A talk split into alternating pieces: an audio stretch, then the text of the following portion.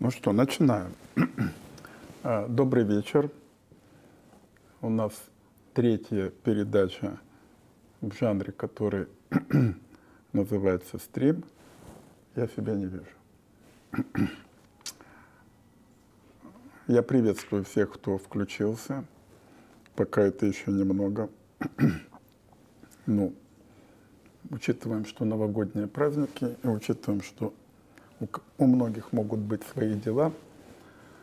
Ну, для начала поздравляю с прошедшими праздниками. И давайте обсуждать вопросы. А, в прошлый раз меня просили зачитывать вопросы полностью. А, поэтому приоритет к тем, кто прислал вопросы раньше. И я зачитываю первые.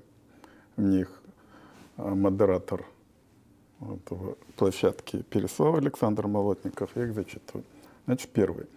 Э, как вы считаете, базовые человеческие ценности, такие как жизнь, здоровье, потребность в потомстве, знании, игре, дружбе, эстетике, религии, практической разумности в кавычках, имеют одинаковое значение или их можно выстроить некую иерархию? Мне кажется, на этой философской основе можно решать гражданско-правовые конфликты в скобках столкновения интересов, обращенных к разным по значению ценностям. Одним словом, базовых ценностей есть своя иерархия или нет. А, ну, здесь несколько частей у этого вопроса. Вероятно, у базовых ценностей есть своя иерархия. И, несомненно, а, базовые ценности э, лежат в основе права, как и многие другие – я в своей книжке о собственности писал, там у меня есть такая глава права и рациональности, я как раз писал, что в основе права довольно много некоторых основ фундаментальных, и они между собой логически не согласованы. И э, там я писал о том, что решение каждого э, казуса – искусство мастерство решения состоит в том, чтобы решить его, не затрагивая, не опровергая вот этих ценностей, которые являются фундаментальными. Это одна сторона, так сказать, э, прикладная. Э, другая сторона, которая заключена в этом вопросе, переводит нас в русло права, а право ценности должно усвоить тем, что присваивает им качество прав субъективных, то есть прав, указанных в законе. Вот даже наши конституционные права, которые, в общем, можно рассматривать как права гражданина или юридического лица, как после некоторых размышлений сказал Конституционный суд, а, они а, достаточно абстрактны для того, чтобы перейти в разряд субъективных прав. А что такое субъективное право? Напоминаю то, что мы с вами знаем, но забываем. Мера определенного поведения – мера – это решающее слово, оно должно быть определено. А, каждый субъект права должен понимать, что он может, а чего он не может. Потому что если он чего-то не может, его поведение становится неправомерным, а если он вторгается на территорию чужого права, то противоправным, и наступает ответственность. Так вот, э, то, чем занимается законодатель под давлением общества, ну, наше общество не сильно давит на законодателя, или он не сильно это давление, так скажем, готов испытывать. Но вот э, то, чем занят законодатель, это он переводит вот эти ценности, фундаментальные какие-то базовые основы существования общества э, в систему прав. И пока это не переведено в систему прав, это остается, может быть, регуляторами поведения, но не юридического. То есть это могут быть этические, могут быть личные, там, скажем, то, что является основой создания репутации и так далее, а вот юридическими нет. Поэтому для решения конфликтов ценности не подходят. Они должны приобрести форму прав. А здесь еще такое слово интересы, смотрите, столкновение интересов. Дело в том, что столкновение интересов право тоже не регулирует. Право регулирует столкновение прав. Интерес, пока он не признан правом, э, для права нерелевантен, либо Э, право начинает на него реагировать, в тех случаях, когда закон говорит, вот там публичный интерес, вот э, еще есть некоторые ситуации, которые, наверное, выходят за рамки этого вопроса, тогда возникает та ситуация, которую мы называем есть такое слово, которое мне, точнее, оборот, который мне очень не нравится, признаваемым законом интерес. Дело в том, что если он не признаваемым законом, он вообще юридически, не, его нет юридически, он за рамками права находится. Э, так вот, э, то, что касается ценностей, вот, э, вот не может быть, как бы нам, может быть, не было грустно, не может быть основой регулирования конфликтов. Нужна работа законодателя. Второй вопрос. Верно ли вас поняли зрители на последнем стриме, что вы не считаете передачу вещи отдельной сделкой? Действительно, меня верно поняли зрители – я могу к этому добавить то, что я об этом уже лет 30 э, пишу. Это один из многих пунктов, которые я считаю важным донести до моих коллег-юристов разных возрастов. И этот вопрос один из центральных. Вообще передача вещи в последние 2000 лет очень важна для выстраивания системы частного права. Э, ну, она сама по себе важна, передача вещи, потому что наша жизнь крутится вокруг вещей. Но для системы права она чрезвычайно важна. Э, я могу лишь адресовать своим книжкам, либо могу попросить все два часа этого эфира для того, чтобы рассказать, что я по этому поводу думаю. Кратко, конспективно э, здесь можно сказать следующее. Вокруг этого пункта выстраиваются различные системы права. Германская, романская, англосаксонская или англоамериканская. А, моя позиция, может она не только моя, состоит в том, что у русского права есть свой подход. А, он не в моих книжках содержится, он там объясняется, он содержится в взаимоотношении двух статей. 218 пункт 2 и 223 пункт 1. Ну и пункт 2, поскольку он вытекает из пункта 1. И вот из этих норм э, можно доказать, что передача вещи не является сделкой, а, а она является а, действием, а, которое не имеет природы сделки. То есть оно само по себе никаких юридических прав не порождает и не изменяет их и не прекращает. Те э, эффекты, которые могут возникать из передачи вещи, вытекают из сделки, заключенной до передачи вещи. И поскольку вот много вещей впервые высказываю, мне всегда очень э, хорошо сказать, а вот кто-то другой это сказал. И еще до меня э, крупнейший русский цивилист Трепицын сто лет назад говорил э, о том, что если передаче вещи присваивать качество сделки, то каждая сделка, то мы попадаем, как он говорил, в скучное, скучное, хотя он не был москвичом, но он бы, может, так бы сказал, скучное удвоение воли. То есть воля все время должна удваиваться. Один раз в ходе сделки о передаче вещи, а потом при передаче вещи снова должна, потому что мы с вами понимаем, что разделка, значит, должна выражаться воля на юридические последствия. А воля на юридические последствия уже выражена в сделке. Значит, мы должны ее удвоить. Из этого вытекает совершенно недопустимое положение, что сделка не создает эффекта, потому что если надо снова выразить волю, то первая воля, значит, ничего не значит.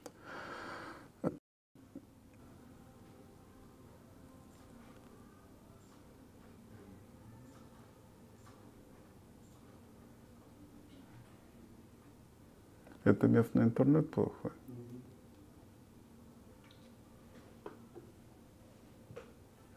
Ну, продлим, если он, он, если он восстановится.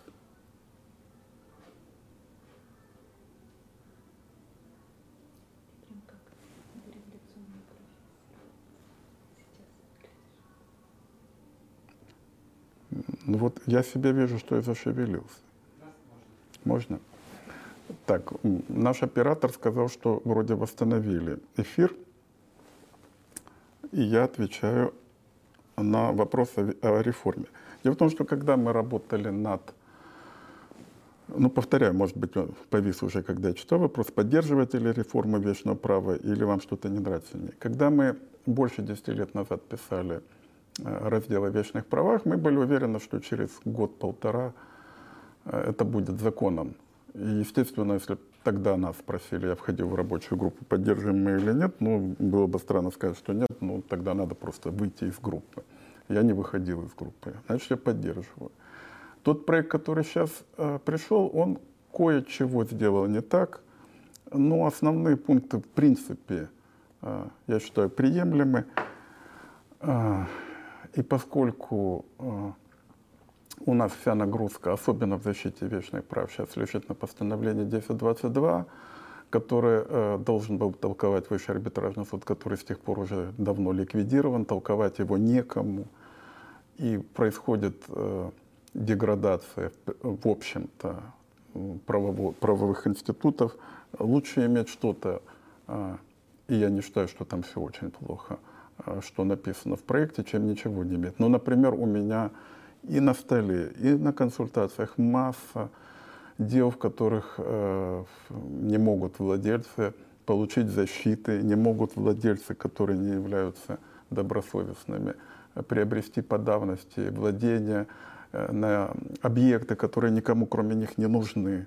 Э, все в силу э, той редакции 234, которая действует. Но мы все ждем, ну когда же наконец будет новая редакция 234, и масса объектов вернется в оборот, масса бизнесменов сможет работать и так далее. Ну хотя бы ради этого надо этот проект принять. Ну, про право застройки уж не буду.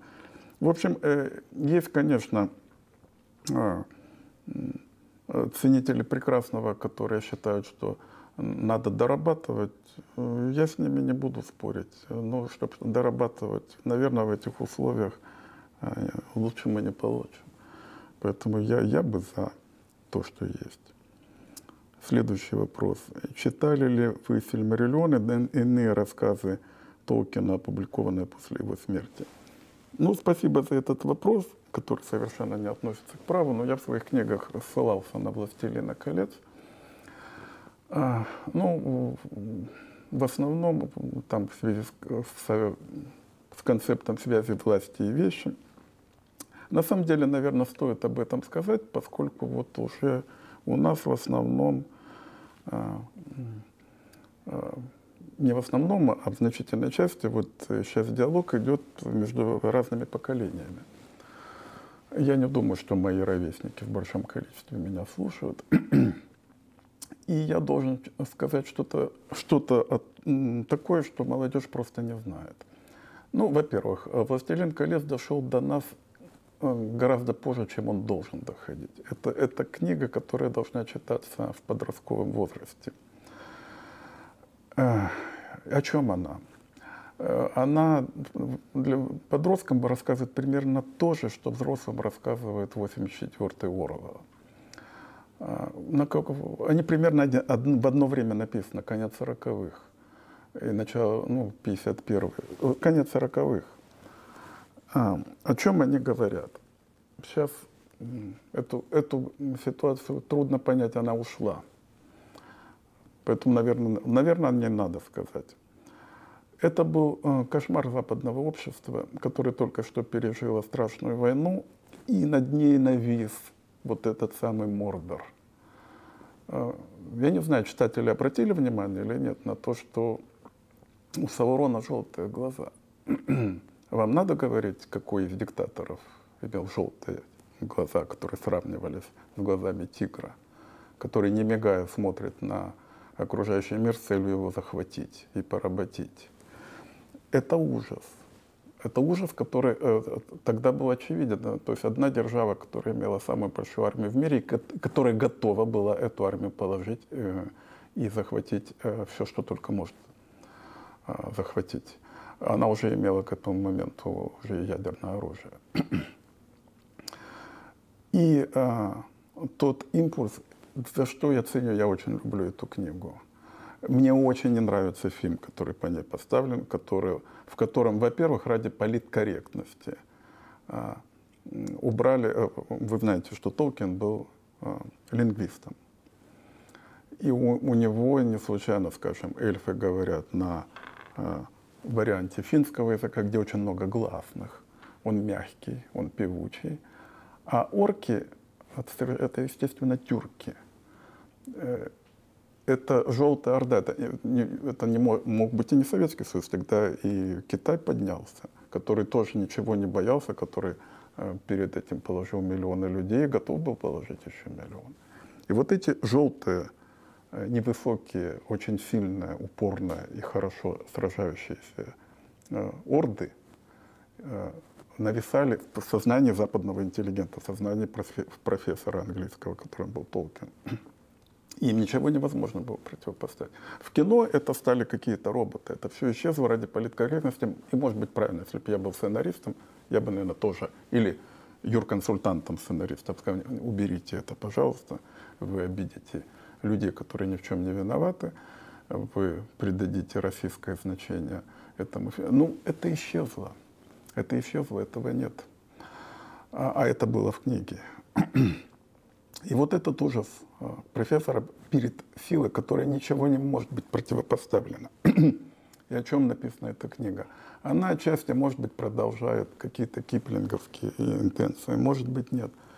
О том, что маленький человек, но свободный, только он может победить это.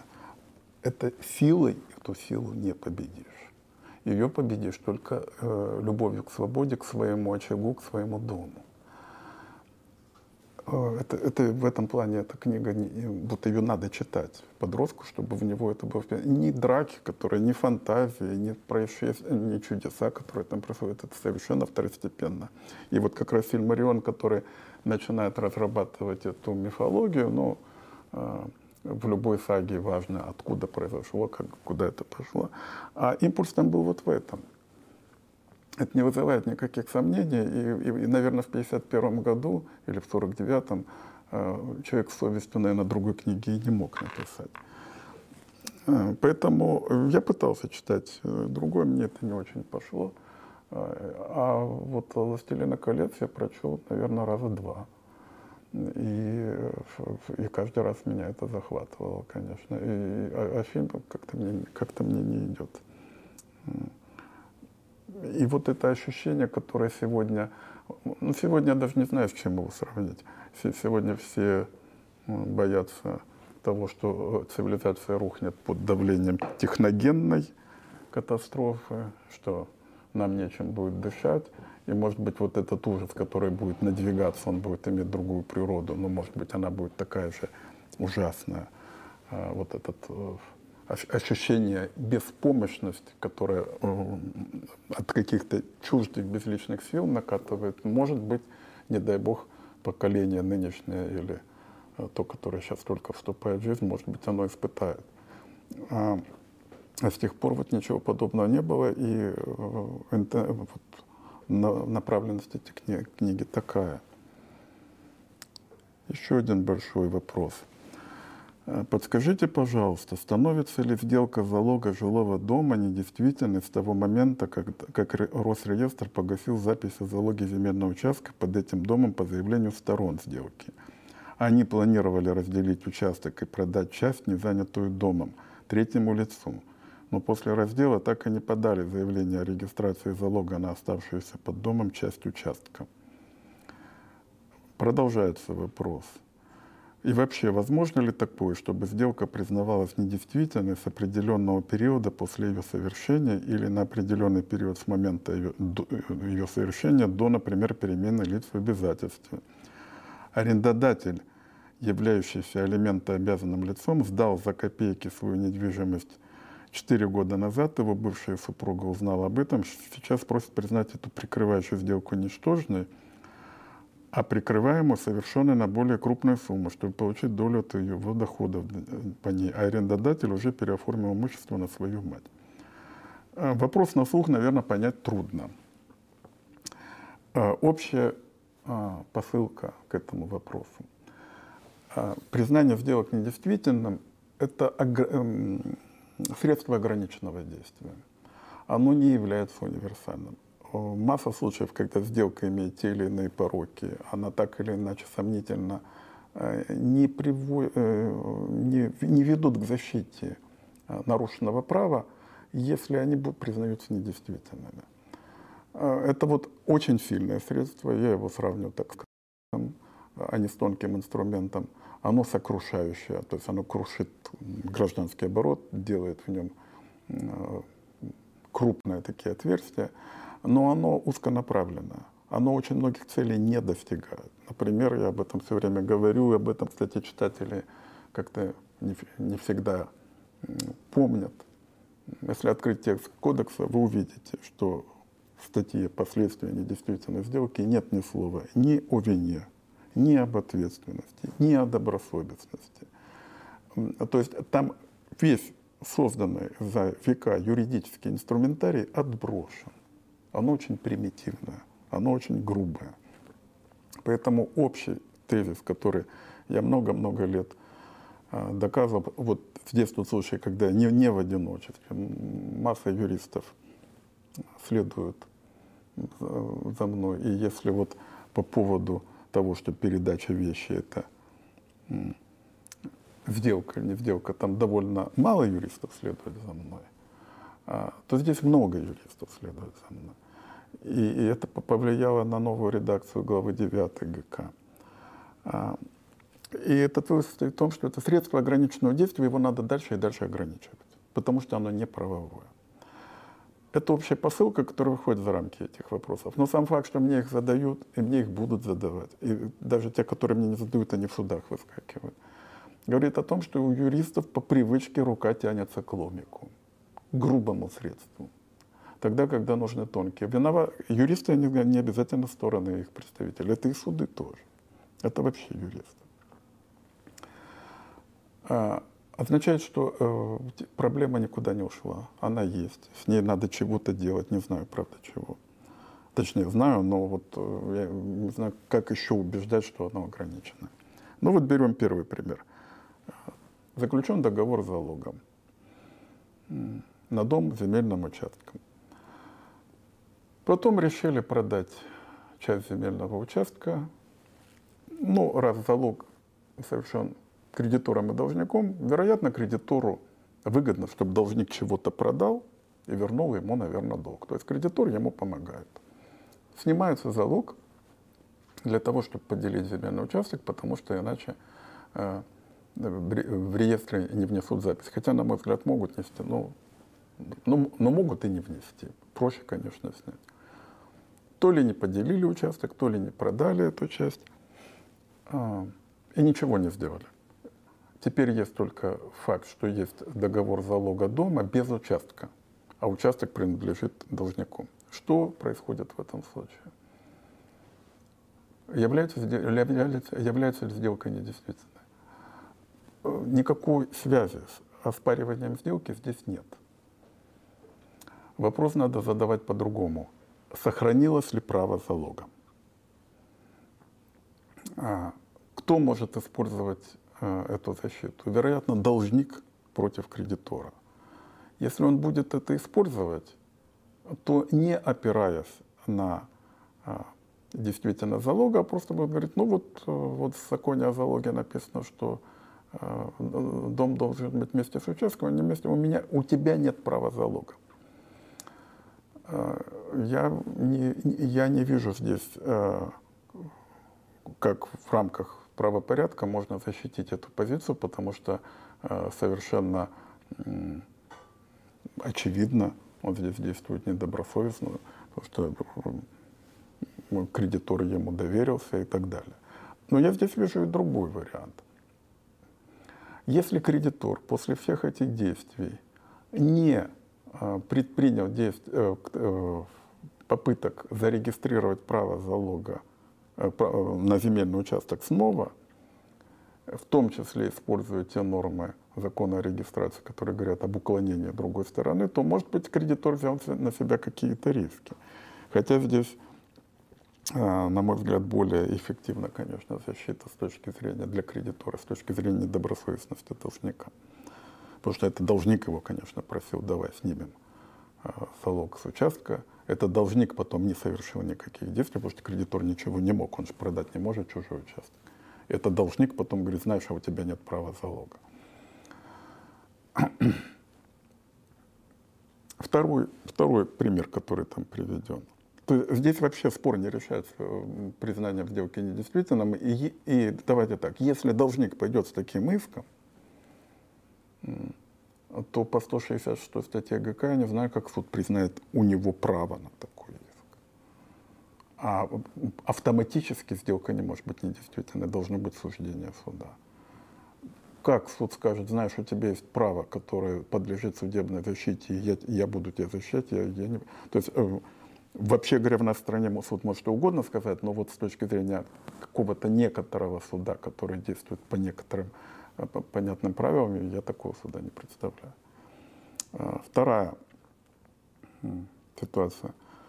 Э, собственник, который состоит в браке, ну, судя по как, фабуле, передал имущество в аренду за какие-то номинальные деньги. Э, жена его узнала об этом не скоро.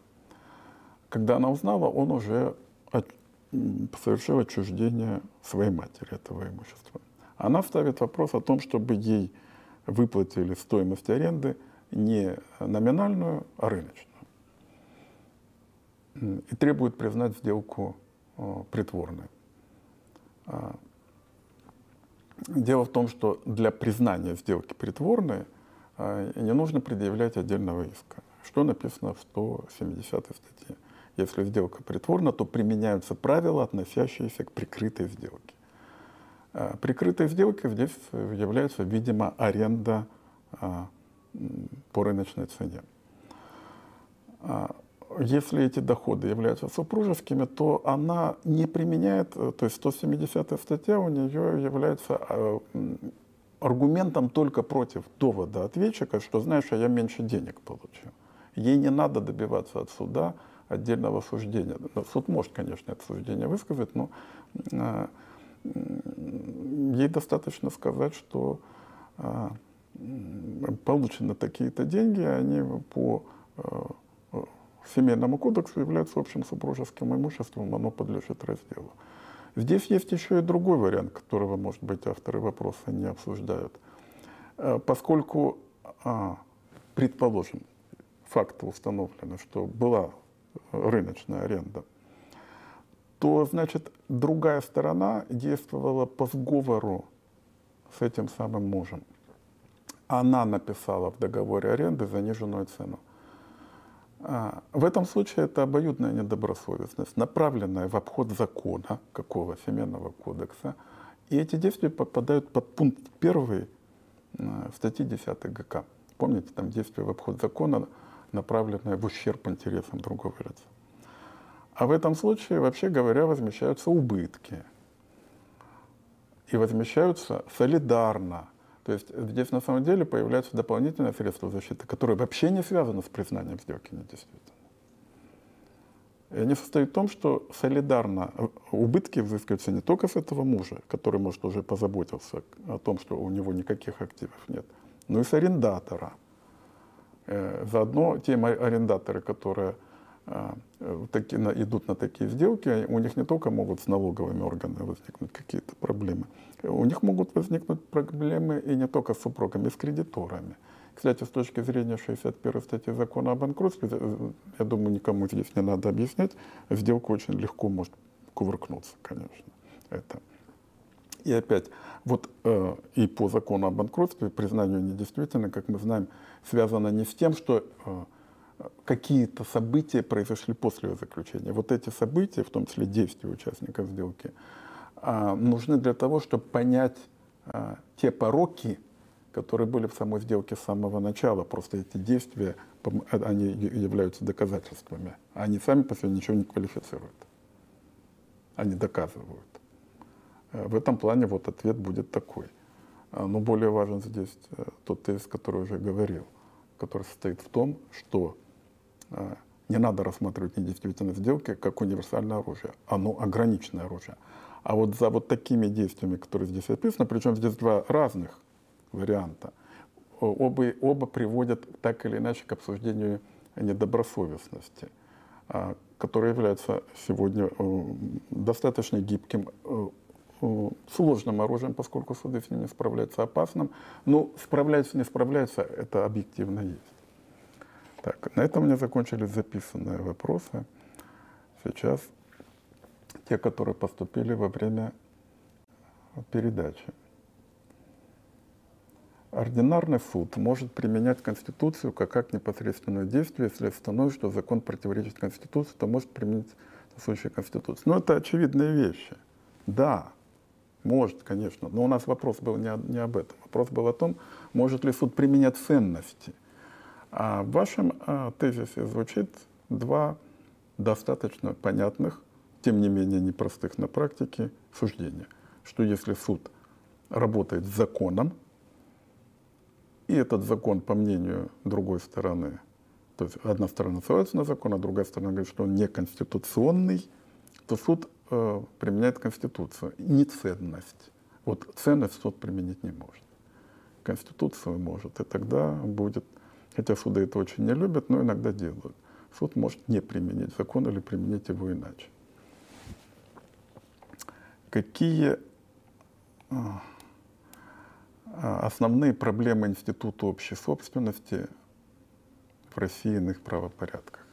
Но в иных правопорядках я, вообще говоря, не отслеживал. В России э, наше развитие нашей правовой системы, по крайней мере, э, на первых порах, так скажем, у нас был довольно частный вопрос основания возникновения общей собственности. И возник вопрос, может ли собственник сам себе создать на свою вещь, которая принадлежит ему на праве своей собственности, общую собственность. Дело в том, что в 244 статье нет такого основания. Я долго писал, что не может, поскольку буквальное чтение закона говорит, что не может, но вот э, практика привела к выводу, и я, в общем, не буду с этим спорить. Мне, мне не кажется, это вопрос очень важным или фундаментальным, что может создать. То есть сказать некоторое подобие односторонней сделки. Вот у меня земельный участок, я решаю, будет два участка. Или у меня здание, я решаю, я делю здание на два, и у меня будет, скажем, 8 помещений. Это будет, точнее, 8 комнат одно помещение, 6 комнат другое помещение. Потом был гораздо более важный вопрос, который до, до конца не отрегулирован, а, который связан с тем, а, а что такое помещение общего пользования. Здесь смущает терминология, а отказаться мы от нее не можем, по крайней мере, я не видел удачных предложений. Это имеется в виду, как вы знаете, подъезды, лифты, чердаки, подвалы, парковки и так далее. По закону это называется помещением общей собственности. На них, у них очень своеобразный режим. То есть их называют общей собственностью, и сразу законодатель говорит, ну знаете, никакие правила общей собственности к ним не применяйте. Преимущественного права покупки нет. А, они следуют за вещью, независимо от того, договорились о них или нет. Пользование автоматически возникает э, в тех же правах, которые возникают на э, уже на понятный объект, который указан. Э, на самом деле это никакая не общая собственность, потому что мы объекты не находим. Вот хотя мы называем это помещениями, но помещение это, ну, я писал об этом статью с моим учеником и партнером Владом Коско, в котором мы сформулировали, что такое вещь, кто-то ее поддерживает, кто-то не признает, кто-то не читал. Вот. Но, э, тем не менее, я долго шел к этому формулировке. Наверное, я от нее уже не откажусь, хотя э, некоторые вещи я пересматриваю, это думаю, нет. Э, вещь — это материальный объект, который может находиться во владении. Помещение в здании достаточно сложным является объектом владения, то есть на него нет э, исключительности, потому что в помещении нельзя пройти э, э, помимо воли владельца здания, участка. Но тем не менее мы все-таки понимаем, как можно владеть помещением. Есть такие вещи, как двери, замки, охрана, и если нам надо завладеть помещением, мы им завладеем. Если надо сменить владельца помещения, нам надо будет силу применять. И э, мы обнаруживаем, когда речь идет о помещении, такой его признак, как исключительность. То есть если владеет один, то он своим владением отсекает всех других, исключает. Это решающий признак вещи. Если вещь не может находиться во владении, это не вещь. А вот помещение общего пользования заведомо это такое, на чего нет исключительности. Вот все, что мы о них знаем, ну, можно долго перечислять, чердаки, лифты и так далее. Но если дать какое-то самое короткое определение, это то, чем нельзя владеть исключительно. Значит, это не вещь. И не случайно они не указываются. То есть у нас в статье 130 заметьте, между прочим, что а, те недвижимые вещи, которые признаются недвижимыми по признаку связи с землей, указаны в пункте первом, точнее в абзаце первом пункте а помещения и машиноместа указаны в абзаце третьем.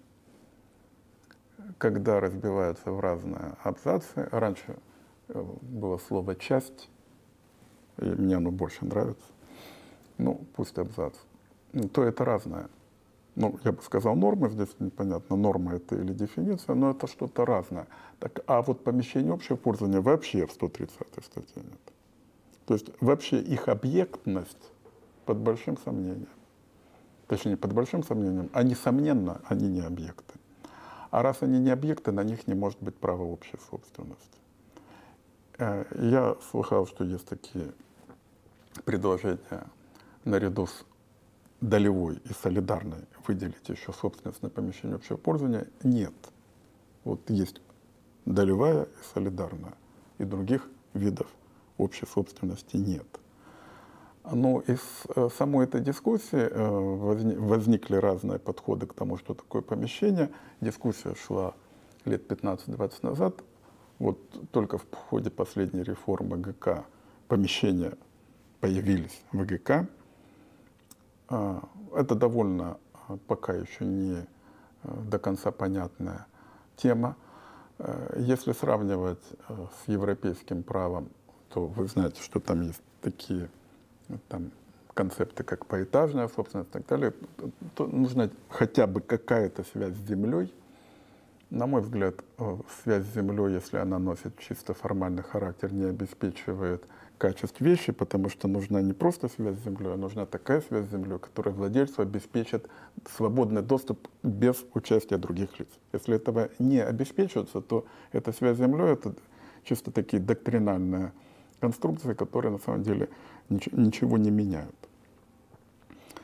А следующая проблема, которая а, возникла, раз вы уже спрашиваете про общую собственность, да, между прочим, вот сейчас я, когда пришел, я читал какой-то громадный скандал в Академии наук, связанный э, с тем, что в публикациях обнаруживают, в тысячах публикаций обнаружили следы плагиата и заимствований.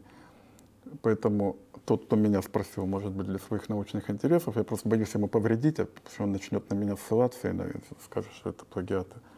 Точнее, надо ссылаться, короче говоря. Не, не потому, что мне это важно, меня это написано, а вот чтобы не попасть под эту волну сейчас развенчивания научных работ. Так вот, э, следующая проблема э, э, — это количество, перешедшее в качество.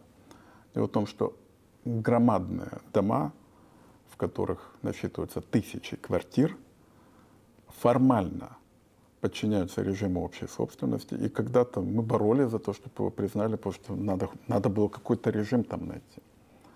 А сегодня мы понимаем, что он реально не работает. Потому что общая собственность э, связана с тем, что э, некоторое множество людей должны выработать общую волю, которая в отношении вещи должна быть единой. Нет, нет нормальных способов у такого большого сообщества людей вырабатывать, единую волю. Начинается все с процедурных вопросов, на них обычно и заканчивается. Собрать просто этих людей невозможно в, в единое целое. Применяются различные суррогаты. Там тысячи доверенностей или сотни выдаются некоторым активистам. Э, применяется принцип большинства, который, на мой взгляд, противоречит общей собственности. То есть он прямо исходит из того, что не все приняли решение. А, я не вижу выходов из этого. То есть, вот предлагают, опять же, взят, взятые из европейской модели э, поэтажную собственность. Но если, э, ну, вот, пользуясь тем, что на этаже там 3-4 квартиры, ну, это вот, ну, так можно, но тогда в одном доме, если это будет, он 42-этажный, это сколько же таких поэтажных собственников, и чего они там могут решать? Они что только вопросы, связанные с их этажами, решат. А. На самом деле проблема очень глубокая. Э, когда-то, помню, какой-то профессор приезжал, ну, они часто приезжают в РШЧП, просто у меня не всегда есть время их слушать, но он рассказывал, когда ему задавали похожий вопрос, говорит, да, вот в доме, где я живу 12 человек, и мы просто по рулетке раскручиваем, кто будет э, председателем на этот год, хочет. То есть это не просто а, вот это российское а, нежелание вступать в объединение с другими людьми, низкая степень доверия и так далее, все российские беды, которые мы знаем. Но это, это общий принцип. Общая собственность неудобная, а, а, она обременительна, она вынуждена, она никогда не является. И вот это вот а, количество, перешедшее в качество, которое привело к коллапсу, собственно говоря, юридической конструкции, я не вижу реальных выходов. Но то, что я предлагаю, ну, например, вести вечную защиту между участниками вообще собственности. Но если меня не пускают на э, парковку и не дают мне там пароль от шлагбаума, но я считаю, что можно обратиться с иском ко всем другим совладельцам, который будет там негаторным или виндикационным. Мне немедленно говорят, это же искажение доктрины. Ну так вот, что мы будем? Жить в реальной жизни? Или говорить, а вот у немцев иначе? Ну, выбирать вам, наверное. Ну, еще есть проблема общей собственности, преимущественное право покупки. Я со студентами эту задачку решаю. Ну, дело в том, что суды, в свое время Высший арбитражный суд, который мы, в общем, любим и правильно любим его есть что любить, но там он допустил ошибочное решение, когда он сказал, что э, предложение одного из совладельцев о продаже доли является не а, оферты, а предложением делать оферты. Это, все вот так покатилось. Э, в чем здесь ошибка? Ошибка. Это ошибка. Э, читаем закон. Э, дело в том, что вот я читаю закон, и мне, а, а мне все время говорят, мы не читаем закон, мы применяем концепции. Мы не читаем закон, а мы смотрим, как у немцев и так далее. Но вот я читаю закон. Вот как написано в законе. При продаже когда возникает преимущество покупки? При продаже. Оно, оно возникает при окончании продажи? Да нет, при окончании продажи не возникает, потому что оно состоит в переводе прав и обязанностей. Значит, оно возникает при продаже, но до ее завершения. А это что такое? Что это? Какой-то этап сделки, когда она уже есть, но она еще не закончена. Этот этап называется оферта. То есть, когда участник общей собственности говорит, я продаю по такой-то цене, потому что оферта — это условия сделки. А для недвижимости цена должна быть указана. Оферта. Она подлежит акцепту. Поэтому у совладельцев есть право преимущественной покупки выражается в акцепте. Просто-просто. Кто-нибудь это признает? Никто не признает.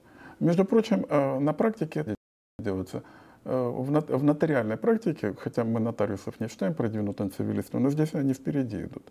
Э, приходишь продавать долю на дом, э, принимают у тебя документы, говорят, и приносите согласие или отказ совладельцев. Согласие будет акцентом.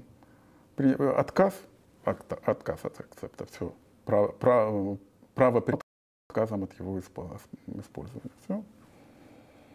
Во всех других сферах а, а, это называют, то есть там это действует как оферта, а во всех других говорят предложение делать оферты. А, дело в том, что если предложение делать оферты, то другой совладелец делает оферту на своих условиях. А теперь вопрос, о чем он делает оферту? Этот говорит, я хочу продать долю за 20. А тот что говорит? я хочу купить за 20. Э, если оферта делается уже на предложенных условиях, это не оферта. Если это на иных, о чем? Я хочу купить за 30, тогда это будет новое предложение, которое не совпадает с прежним. Тогда прежнее вовсе не предложение делать оферту. Он вообще тогда может ничего не отвечать. Он может только два ответа, на самом деле, в силу закона сказать, да или нет, беру или не беру. Беру акцепт, не беру отказ. Он больше ничего не может, никакое не предложение делать оферту. Более того, ладно, предложим. Он говорит, предположим, он говорит, а, ну, на самом деле, конечно, я неправильно сказал, хочу купить за 15. Если он делает оферту, то у этого какой вариант? Продаю и не продаю, это какое действие? Оно исходит из его предыдущего. А, он, он может с ним э, согласиться или не согласиться. Если он может с ним согласиться, это новая сделка. Но она совершенно не вытекает. Он, он тоже сказал, что за 20. А, поэтому это никакое не предложение делать оферту. Здесь есть оферта и акцепт. И, и, все вот так и решается. И э, вообще, для чего эта задачка возникает? Она возникает из следующей практики. Кто-то продает долю, э, нарушает преимущественное право за спиной совладельцев, э, продали. Совладелец скинулся и пошел в суд и говорит, а я хочу. И что тогда делают наши стороны? Они расторгают сделку. И возникает вопрос, и когда этот в суде ему говорят, знаете, сделка расторгнута, там мне все равно, условия известны, я на этих условиях беру. Ему говорят, а ваше право прекращено. Это спрашивается, это как это может мое право, если оно у меня возникло при продаже, может прекратиться? Оно у меня возникло, мое право, мне никто прекратить не может действиями других лиц. Оно у меня возникло, оно у меня действует пока я сам от него не откажусь. Либо пока срок не истечет. А пока срок не истек, и я не отказался, у меня право есть. А для того, чтобы понять этот примитивный, э, примитивное рассуждение, которое суды не хотят понимать, надо для этого понимать вообще, когда это право возникает и в чем оно состоит. Ну, это вот еще один частный вопрос. Читали ли вы монографию Белова о веч... очерке вечном? Знаете, по диагонали не берусь быть ни критиком, ни апологетом. Критикуют некоторые ваши подходы. Но раз критикуют, он их знает. Могу только быть, могу только сказать, что хорошо, что кто-то знает мои подходы.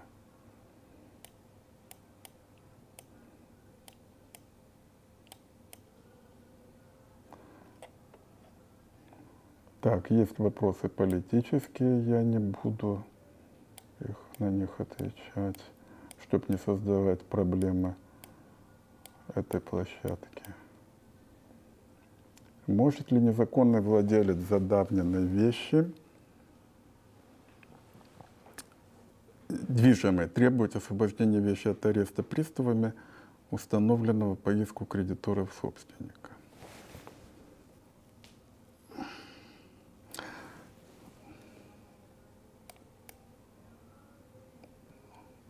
Это я, ну, там я пропустил, я потом вернусь к вашим вопросам. Дело в том, буквально несколько дня три назад кто-то, кстати, из знающих об этом, об этой передаче со мной консультировался, незаконный владелец имеет защиту. Какую? Пункт 17 постановления 1022 говорит любую он как, там, как говорит, что незаконно защищается так же, как закон. Он, правда, говорит, владелец для давности. Но я об этом говорил, со мной не согласны, говорю, со мной не согласны, думаю, рано или поздно согласятся. А для всех, кроме собственника, владелец иррелевантно, э, незаконный владелец для них иррелевантно, э, э, имеющий добрую совесть или недобрую. Добрая совесть – это отношение владельца к собственнику а не к третьим лицам. Но делаю паузу, чтобы этот простой тезис, чтобы его не повторять ввиду простоты, но чтобы все-таки в паузе подчеркнуть его важность. Для истов и кредиторы, кредиторы собственника, и для кредиторов собственника тоже все равно, добросовестно он или нет. И если они накладывают э, арест на э, вещь незаконного владельца, неважно, а, а, знаете, на ваш вопрос, э, пусть не задавнена, а пусть она э, только что получена от собственника, он все равно вправе требовать освобождения. И ничего они с этим поделать не могут. Они могут а, если там собственник сбросил по недействительной сделке чего-нибудь там, исследовать, как это получилось, а во всех других случаях э, я не вижу у них никакой возможности. Э, во всяком случае, оспорить может. Э, может быть, вообще в нашей действительности, наверное, все-таки не таким радикальным, я скажу, в нашей действительности суд должен, конечно, наверное, снимать арест по мотиву виндикация без, бесперспективна. В том, что если даже виндикация перспективна, у них к нему нет иска. А, отчасти то, что я им говорю, не понимает, не принимает нас законодатель. Не надо считать, что законодатель глуп. Он даже когда и глуп, он, он, за него система права работает. А. Дело в том, что у нас в 352 статье введен принцип добросовестный приобретатель вещи сбрасывает э, залог, а недобросовестный якобы не сбрасывает. Дело в том, что э, залогодержатель, а в широком смысле кредитор, имеет... Э, почему кредитор? Мы знаем, да, что мы можем приравнивать кредитора там, к иском как в рамках банкротства, так и за рамками банкротства, он имеет э, требования к владельцу, в рамках которого он будет доказывать его недобросовестность не в отношении собственника, вот здесь главное, а в отношении прав кредиторов, права залога. Понимал ли это приобретатель или не приобретатель? И при этом не важно, не важно сделка действительно собственника или нет, а важно вот его по отношению к ним. У нас это отчасти выполняется, отчасти не выполняется, более или менее последовательно в связи с банкротными кредиторами. А, ну, ну, в общем, если короткий ответ «да», если длинный ответ, для этого надо все-таки очень много менять. Почему многие цивилисты утверждают, что реституции не имеет гражданско-правовой природы? Я об этом уже говорил, уточню. Она ну, во-первых, что такое реституция, э, никто не знает, потому что термин, термин не строгий. Он по-разному применяется в разных системах права и в разных контекстах. Вы знаете, что в кодексе его нет.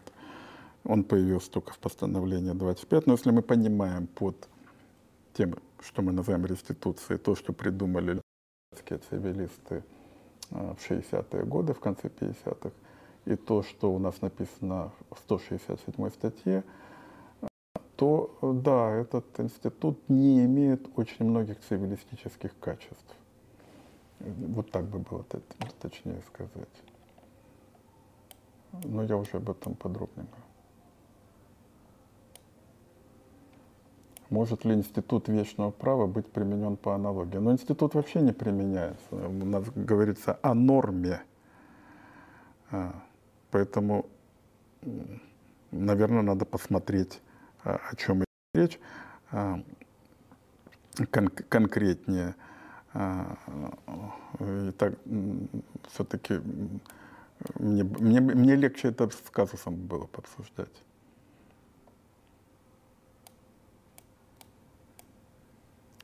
Ну, здесь меня благодарят, в свою очередь, спасибо за благодарность. Какую природу имеет право пользования Э, лицом собственником строения, ЗУ это земельным участком, по земельным участком лицом собственного строения, но земельный участок по лицу на право собственника может ли право быть сервитутом? Нет, сервитутом оно, конечно, не может быть. А, у нас есть такая статья 271, по-моему, еще 272, это переходные нормы которые как раз говорят о том, что собственник участка может разрешить построиться на своем участке другому лицу.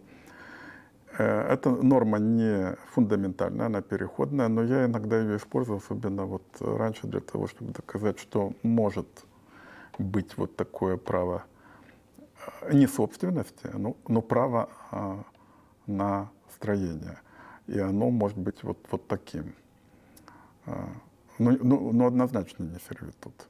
Понимаете, для того, чтобы это был сервитут, надо, чтобы э, на строение было право собственности а тогда ваш вопрос утрачивает смысл. Дело в том, что сервитут — это взаимоотношения двух собственников.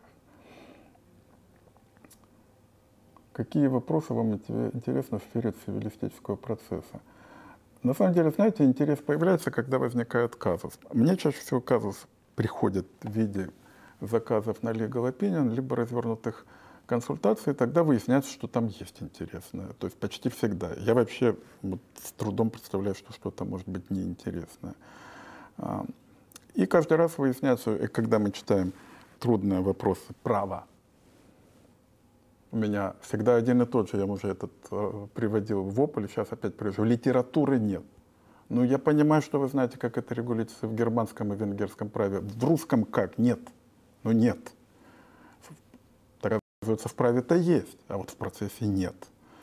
Э, Еще меньше. Как, как, не, как не схватишься за какой-то вопрос, так ничего нет. Он, он более э, жесткий, формальный, публичный, поэтому там меньше раздолья цивилисту, конечно. Э, но зато жесткость позволяет строгие решения, что для э, вообще юристов интересно. Имеет ли право на существование альтернативное требование в иске? Пожалуй, да. Особенно для, для практики я иногда сам рекомендую э, заявлять, э, может быть, взаимоисключающие требования. А, по принципу, ну, если у нас такой правопорядок, если суды, чем, э, вот, понимаете, я не имею в виду тех дел, которые фигурируют в в печати, который вызывает всеобщее возмущение, я имею в виду толкового, либо грамотного судью, либо который уважает грамоту, но который настолько сбит с толку, настолько ему трудно, э, что э, э, он сам не зна, он сам, точнее, он сам знает, что на сложные вопросы нет единственного ответа, и его искать бесполезно.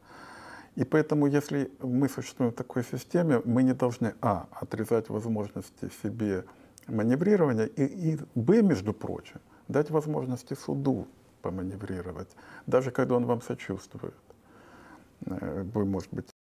Поэтому иногда вот я заявляю иски, которые как э, ну, там, человек, который связан с формальной логикой, я чем больше живу, тем больше ее уважаю.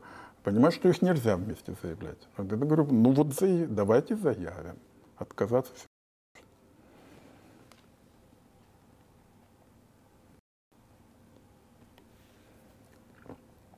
Можно ли с соглашением сторон отказаться от претензионного порядка? Ну, это процессуальный вопрос, и поэтому он, наверное, так и решается. Человек человеку не волк и не друг, человек человеку субъект. Вы получаете это бесплатно, вы уже должны. Но вы воспроизводите теорию дара, о которой я в последнее время много пишу и много говорю и много размышляю. Да, а, вот э, я вам могу воспроизвести позицию Дерида, который действительно любое получение вещи обязывает – и с этой точки зрения непонятно, откуда вообще появилась идея дара, то есть идея такого получения, которое не обязывает, если любое получение обязывает. Это лежит в основе цивилизации. Это достаточно серьезная штука, и как ее подтянешь, это, знаете, как вытащить какой-то камень из фундамента, все начинает сыпаться, и надо отойти в сторонку и посмотреть, как это рассыпется, и потом дальше почитать или поизучать. А, вот все, что я могу сказать юристам, что некоторые совершенно фундаментальные вещи, например, свободная воля, что это такое, оказывается, решаются через э, теорию дара. Но мне так кажется, я об этом писал. И, кстати, если у вас есть на этот, по этому поводу соображения, то пожалуйста, потому что мои читатели, вот мой ученик Влад Каспой и моя жена говорят, что это статья, в которой каждый тезис надо развивать в новую работу. Э, ну, ищу волонтеров. И у меня уже не хватит ни сил, ни времени. Почему в частном праве так много публичного? Да не знаю, может быть и немного. Какой ваш любимый фильм и режиссер? Ну вот должен, всегда говорю, что Филини вот должен благодарность выразить Быкову, который э, сказал человек про человек слон. Человек слон я долго не хотел его смотреть. Э, посмотрел и понял, что да, вот это фильм номер один Дэвида Линча. Кстати, Дэвид Линч это его второй фильм, первый серьезный. И потом, хотя он хороший фильм снял, вот такого он больше не снял. Что-то что в этом есть получается. Между прочим, там есть перекличка с Феллини. Там, когда эти э, гномики с, со свечками идут вокруг озера, это же вот последние кадры из «Восемь с половиной». Поэтому на самом деле какая-то связь между ними есть. Прокомментируйте поправки 8.1 и 302, вступившими в силу. Дело в том, что это, это очень большая тема. Ну, вообще-то мы здесь ни, никуда не торопимся. Никто никому ни за что не платит, но только организаторы этого форума заплатили за этот зал, но они еще оплатили кофе, которого нам не дали на самом деле. Поэтому все совсем бесплатно получается. Так, а, дело в том, что поправки в 302 они на самом деле продолжают поправки в 223. А поправка в пункт 2 223, они, они даже текстуально там похожи. А поправки пункт 2 223 возникли из постановления КС 21 апреля 2003 года, постановление 6П. Там госпожа Склянская и другие. Напоминаю, о чем там речь. Э, когда-то на почве приватизации возникла серия споров. Вот когда там она возникла и привела потом к позиции КС к изменению ГК, и через 15 лет опять возникла серия споров, опять. О чем там шла речь? О том, что на почве приватизации приватизировали квартиры, нарушали права некоторых членов семьи, потом эти квартиры перепродавали, а потом те права, чьи члены семьи, чьи права были нарушены, эти сделки оспаривали и отбирали квартиры у пятого, шестого, да, да хоть и у третьего добросовестного приобретателя, ссылаясь на нормы реституции. Э, возник вопрос, который принял КС. Это вот можно или это нельзя? К тому времени в основном на эту тему писал я, не в порядке рекламы, а может и в порядке рекламы уже а, а, рекламировать себя по состоянию на 2002 год, наверное, уже не актуально. Ну, по крайней мере, обе стороны, которые были в КС, ссылались на мои статьи в основном и спорили, как их понимать. А, о чем там шла речь? О том, что реституция действует между сторонами сделки. А добросовестный приобретатель – это лицо, которое связано с собственником, который не был стороной сделки. Поэтому это разные институты существуют в разных плоскостях. Потом, через 15 лет, это воспроизвел э, пленум 1022 в пункте 35 и следующий, где он сказал, реституция – это реституция, а виндикация – это виндикация, давайте их не смешивать. Все равно их продолжают смешивать, но, конечно, гораздо в меньшей степени, чем до того. КС тогда занял промежуточную позицию. Он не сказал, что реституция – это одно, виндикация – другое, он просто сказал, что вот даже если реституция, учитывайте добросовестность. Что, в общем, абсолютно не вытекало ни из 167 потому что там, как я вам уже говорил, до добросовестности ни слова нет. На этом основании была принята поправка в пункт 2 223, в отношении которой была бурная дискуссия, когда все ведущие цивилисты говорили, это невозможно, это кошмар, вы все равно приняли. Что это за поправка? В пункте втором написано, раньше там было написано, право собственности на недвижимость возникает с момента регистрации, а потом появилась фраза, а добросовестный приобретатель недвижимости становится собственником с момента регистрации, собственником. С момента регистрации, если вещь не может быть истребована в порядке 302. А, так это и было, мы с этим спорили. а, ядовитое содержание этой нормы оказалось на, мной, по крайней мере, преувеличенным. Она, хотя она и перпендикулярна системе права, ну, ну как-то сработала. В общем, как-то вот как-то вот этот тот случай, когда море обтесало камень, он стал круглым, а не таким острым, как он казался. А, в чем философия этой поправки? Добросовестный приобретатель защищается, хотя бы он и незаконный. В нашей стране эти слова не могут высговорить. Если он незаконный, его нельзя защищать. В чем, о чем говорит пункт 2 223? Давайте дадим ему право. Любой грамотный цивилист говорит, ну зачем же право? Для этого есть приобретательная давность. Пусть подождет и получит. А ему говорят, нет, пусть сразу становится. У нас возникла невиданная в мире мгновенная приобретательная давность для недвижимости. Больше ее нигде нет и, и так и не появилась. Потом возникли дела с черными риэлторами, которые часто по сговору с жилищным департаментом, почти всегда по сговору еще с какими-то чиновниками, то они в ЗАГСе задним числом брак регистрировали с умершим собственником, то еще, ну, технологий много, и все они связаны, в общем-то, с э, э ненадежностью чиновничьего уклада в нашей стране, с тем, что там мошенников достаточно много. Вот они отбирали эти квартиры, вытаскивая их под носа жилищного департамента. Иногда он, он действительно не мог этого заметить, а иногда он и не хотел этого замечать, но подозревал. А потом он у второго, третьего добросовестного приобретателя отбирал квартиры. ЕСПЧ начала реагировать. Там было первое дело Гладышева, потом пошли другие дела. Я все время говорил, ну если публичное лицо, у которого официальный доступ и к ЗАГСу, и, и в судебную медэкспертизу, которая устанавливает сроки смерти и так далее, ничего не увидела. Как вы можете от рядового участника оборота требовать, чтобы он все это знал? А суда говорили, он не проверил. Вот он не проверил, что 8 лет назад убили собственника и подделали документы его смерти. А он должен был проверить. Забираем квартиру. Вот у меня была одна из последних дам, которая вот попала в такую же переделку, которую, да, вы должны были проверить. И после долгих э, тыканий со стороны СПЧ, наконец, э, КС принял дело Дубовца, всем хорошо известно. Я там подписывал даже петицию в КС.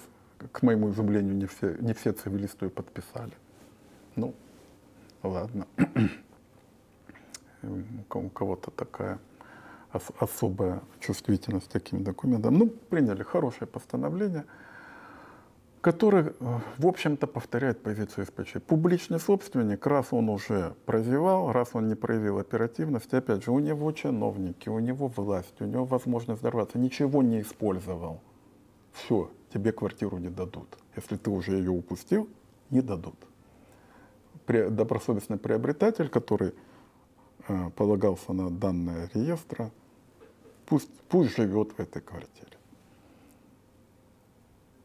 В чем опять слабость этой позиции? Опять, э, можно было просто сказать, добросовестного не трогайте, пусть он приобретет по давности. Ну, нет, давайте мы ему дадим право собственности. Ну, это меньше из. А, в нем беда только та, что опять владение не признается достойным защиты, и есть э, теневая сторона этой позиции, о которой я говорю, масса владельцев в нашей стране никакой защиты не получают, потому что если они посмотрят вот эти дела и вот эти поправки, а, им скажут, видите, вот у вас право должно быть, нет у вас права, пошли вон, мы вас не защищаем. А, в общем, это не такие плохие позиции, но вот у меня буквально сейчас на консультации дело, где э, не помещений, и не, там только выморочных касается, а вот не выморочное, вот земельный участок, точно так же мошенники, на глазах у администрации, потому что как можно земельный участок продать тайком от администрации района муниципального? Ну это земельный участок, вот он, они мимо него ездят. Продают, покупатель огораживает, осваивает, мошенника потом осуждают – Администрация предъявляет иск, суд отъедет, забирает, и все, говорит, должен был проверить. Как суд не говорит, просто должен был. Как он мог это проверить, что не спрашивал тут ни у кого? Ну, это общие подходы. Не знаю, что с этим делом дальше будет. Ощущения такие, что может так и будет. Что, по-вашему... А, здесь вот я пропустил несколько вопросов.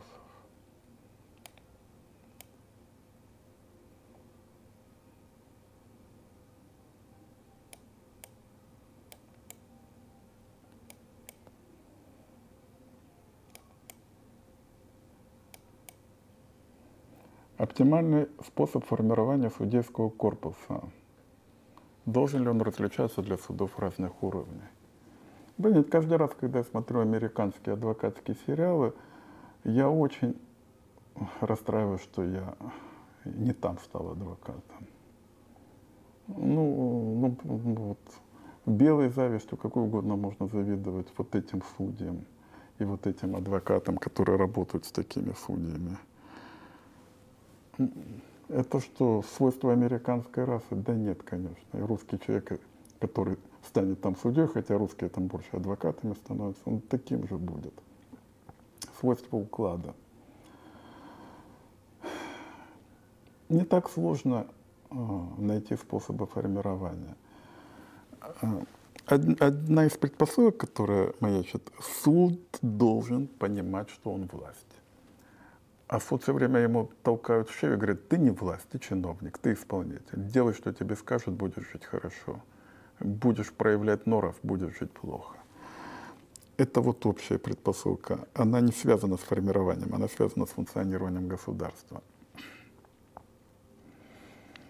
А формирование, конечно, прекратить наборы из а, секретарей конечно, открыть ворота для э, юристов с улицы, конечно, убрать из э, органов контроля за судами судей или оставить их там без права решающего голоса где-то одна треть. Лично я бы не хотел а, входить в эти а, комитеты, а, ну хотя бы потому, чтобы вечно не заявлять себе отводы, либо судьям не заявлять отводы, которых я рекомендовал или которых я там разбирал. Ну, довольно много найдется энергичных, общественно ориентированных, в том числе адвокатов, которые хорошо будут работать в этих комитетах. Журналистов туда привлекать. А, и э, поменьше папочек и побольше открытой информации. Судья, который будет знать, что его просвечивают, прозванивают и простукивают общество – будет с этим обществом работать, а не будет к нему равнодушен. То есть не так это все сложно, но я не знаю, и вряд ли, может, вы до этого доживете, я до этих времен не доживу. Следующий вопрос. Что нужно сделать для усиления роли суда и обязательности неукоснительного исполнения его решения? Я думаю, ответил уже на этот вопрос. Помещение общего пользования здания – это принадлежность вещи – я не очень большой сторонник германских моделей, но здесь я говорю, можно использовать германскую модель, когда принадлежностью вещи называют право. Ну вот в этом плане. Латинского языка не знаю. У меня есть Дмитрий Владимирович Дождев и Андрей Ширвинт. Я у них иногда спрашиваю, что значит какой-то... Да, вот моя жена говорит, что знает она биологию еще.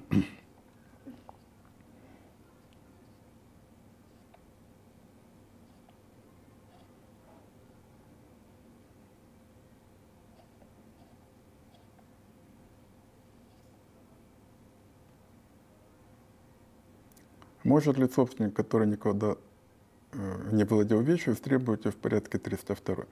Э, ну, во-первых, не 302, а 301, а 302 это продолжение 301. Я не вижу здесь препятствий. А вот э, продолжение этого вопроса, может ли он ссылаться на возражение об утрате владения, думаю, что не может, потому что он, он никогда его не получал.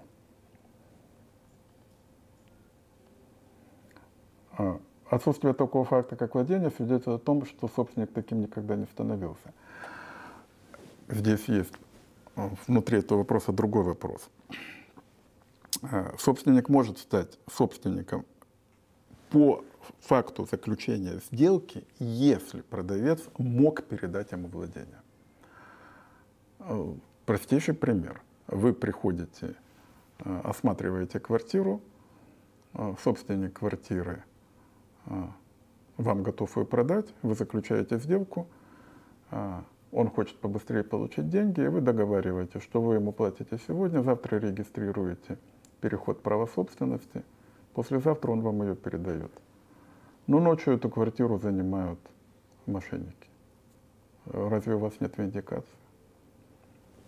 Вот, вот для таких случаев есть.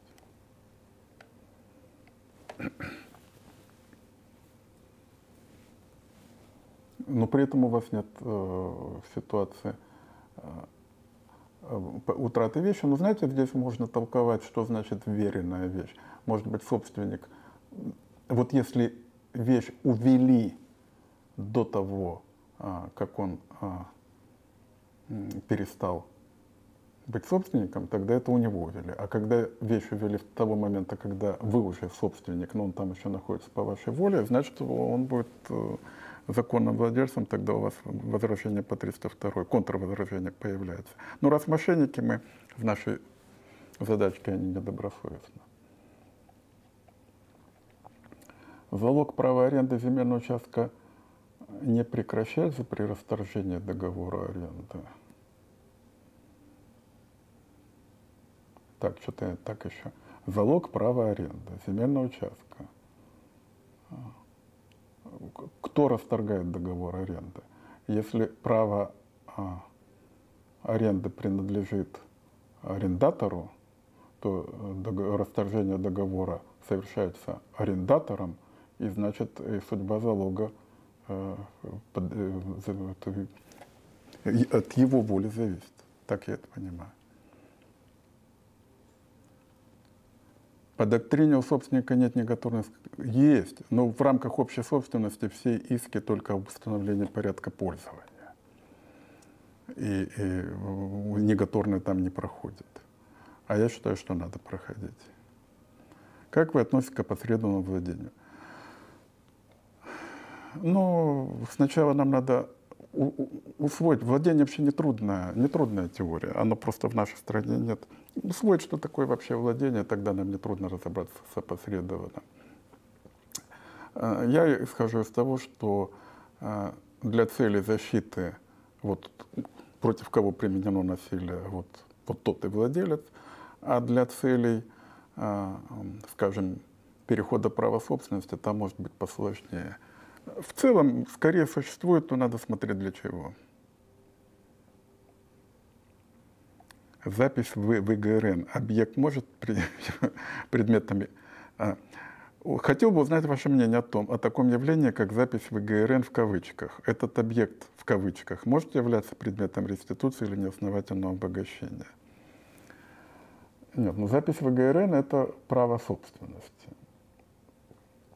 А, это не а, запись в ИГРН, это вообще не понятие частного права. Понятие частного права – это право собственности. Право предметом реституции быть не может. Неосновательное обогащение, там написано имущество, тоже быть не может. Право собственности, как вам может, может показаться странным, на самом деле 128 статья, которая говорит об имущественных правах, имеется в виду два вида прав – обязательственное и исключительное. Там нет права собственности. Поэтому это не имущество. Какое место занимает запись в ИГРН в системе юридических фактов? Никакое. Запись, я об этом говорил, но поскольку говорю недавно, то есть всего года три, есть вещи, которых я говорю лет 20, и все равно это, наверное, недавно. А, запись подтверждает наличие а, юридического состава. Сама по себе она его даже не завершает, она его подтверждает. Поэтому она сама по себе фактом не является. Э, соблазнительно сказать, что вот юридический состав входит а, сделка, передача вещей и регистрация права не входит. Регистрация права подтверждает два предыдущих факта и говорит, право перешло. Э, поэтому она в систему фактов не входит. Да, кстати, представьте себе иск об установлении факта регистрации права. Что-то как-то не очень, да? Срок исковой давности для реституции течет с момента начала исполнения договора. А как быть с исковой давностью для требований исполнения, по которым произведено много позже, чем первое исполнение? Так, давайте еще раз грамматикой.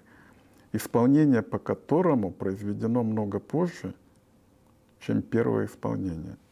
Я, я не очень понимаю грамматически, может, я не понимаю, может, написано не очень понятно.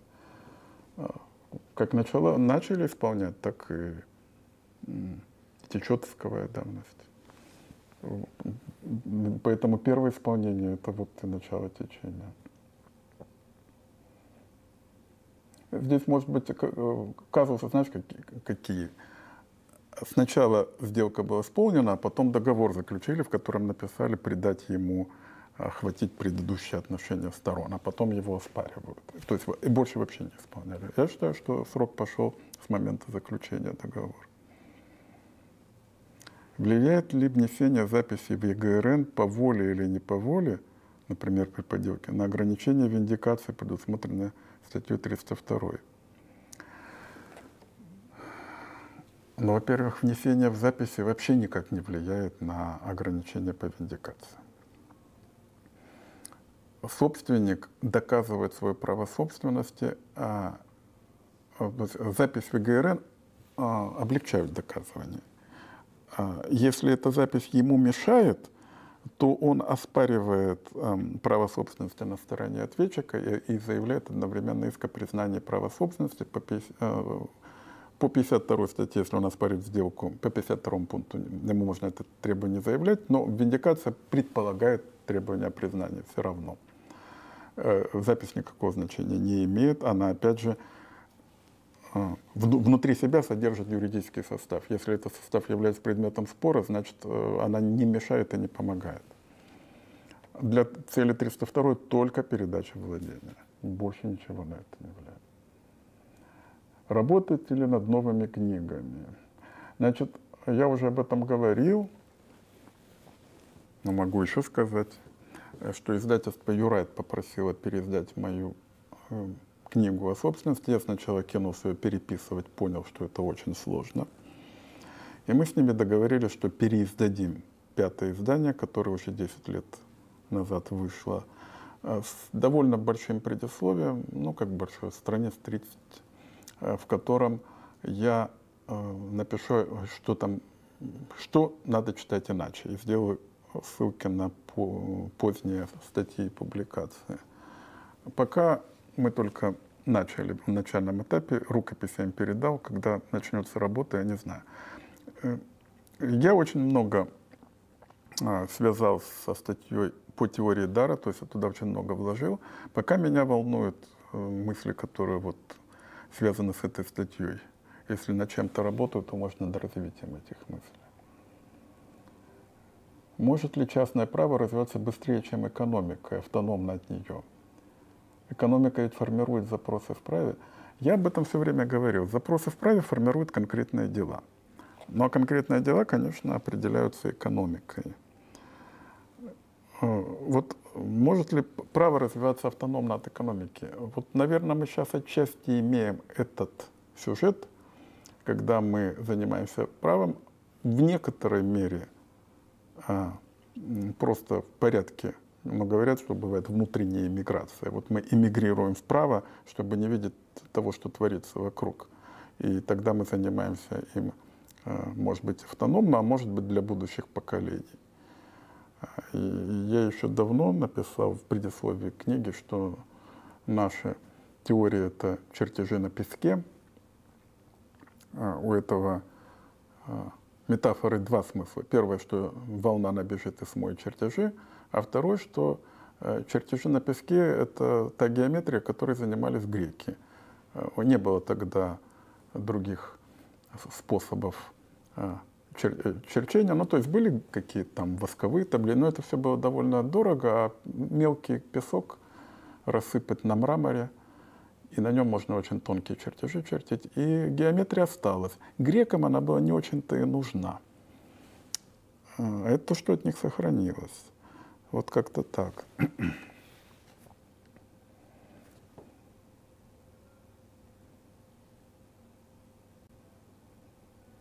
Должна ли исковая давность переставать течь с момента предъявления одного иска сразу по всем взаимоисключающим требованиям? Не будет ли это обход норм об исковой давности? Не очень понимаю. По всем взаимоисключающим требованиям. А почему обход норм? Если вы заявили иск, конечно, у вас э, прерывается исковая давность не, пере, не перестает, а прерывается, насколько я помню. А почему это обход? Не очень понимаю. Наоборот, это для истца э, неудобно, а, потому что он потом может а, потерять какие-то требования. Э, дело в том, что если откажут за не, необоснованностью, у вас же получается, что срок-то не прерван и, и вы проиграли. Все. Вот, вот здесь есть подводный камень. Одно требование вы выиграете, по всем другим вам откажут как необоснованным, и вот вы, потеряли по всем по ним исковую давность. В связи с неоднозначной судебной практикой по присуждению компенсации морального вреда здоровью, вред здоровью, услышать ваше мнение.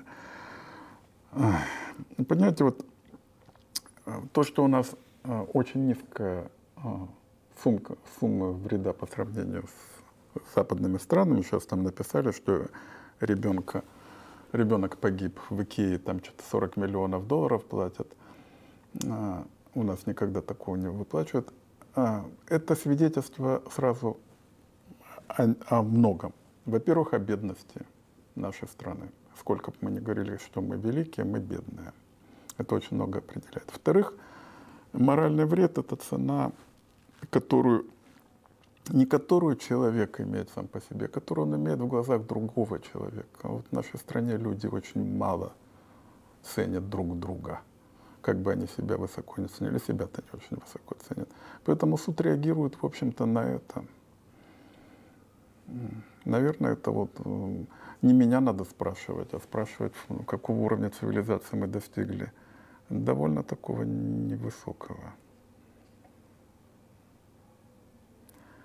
Вправе ли, наверное, муниципально само МСУ заявлять иск об истребовании чужого незаконного владения участка, если право собственности на него не было разграничено. Если право не было разграничено, то участка нет. Если участок есть как вещь, а, тогда там вопрос будет, кто истец, а это их проблема. Если они не доказали свое право, им будет отказ.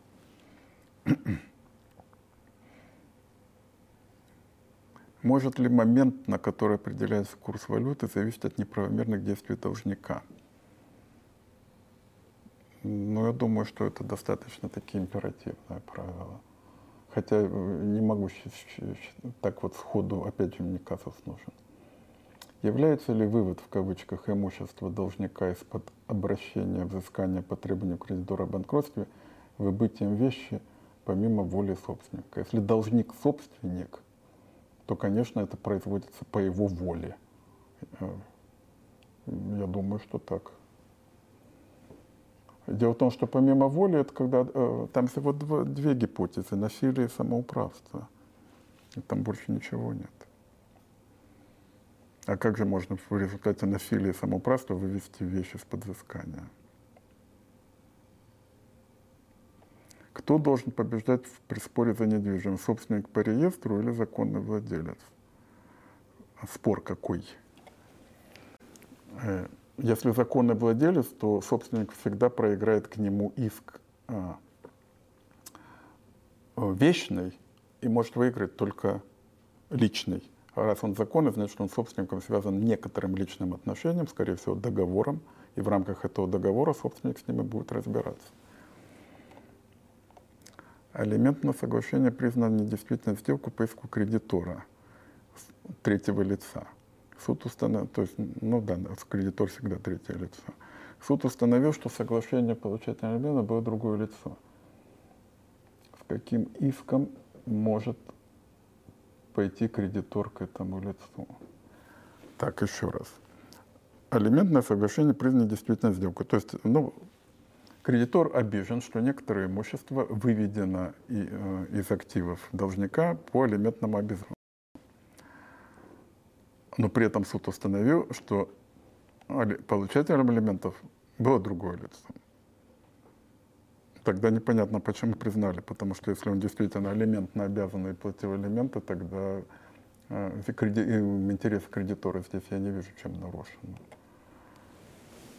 Если сделка не действительно, то и кредитор может пойти с иском по, 30, э, по 61 закона о банкротстве, либо, вот, как сейчас сказать, не конкурсное оспаривание.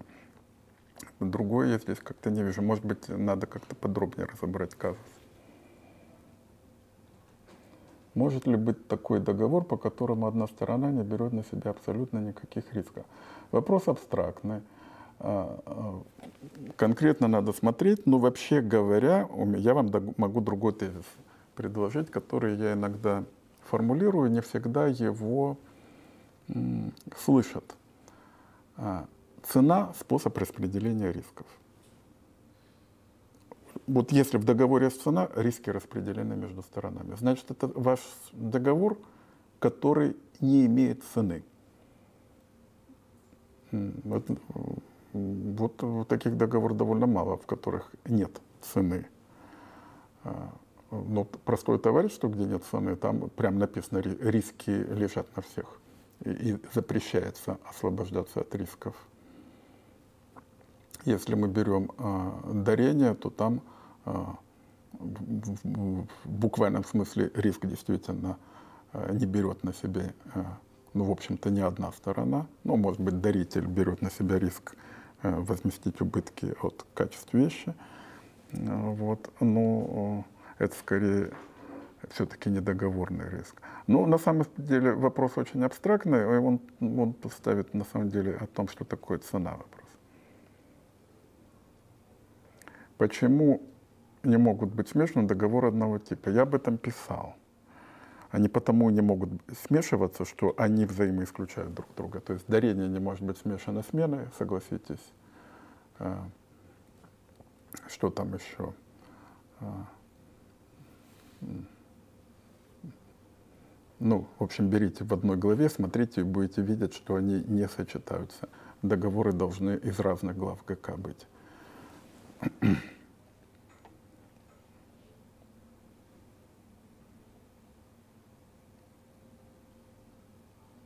Как оспорить решение государственного органа, когда в России действует телефонное право? Вы знаете, оно не очень телефонное.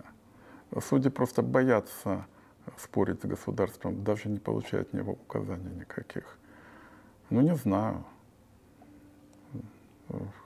Как, как, как? Если бы я знал этот, как знал бы как, то, наверное, я бы какой-то находился в другой, э, другом статусе.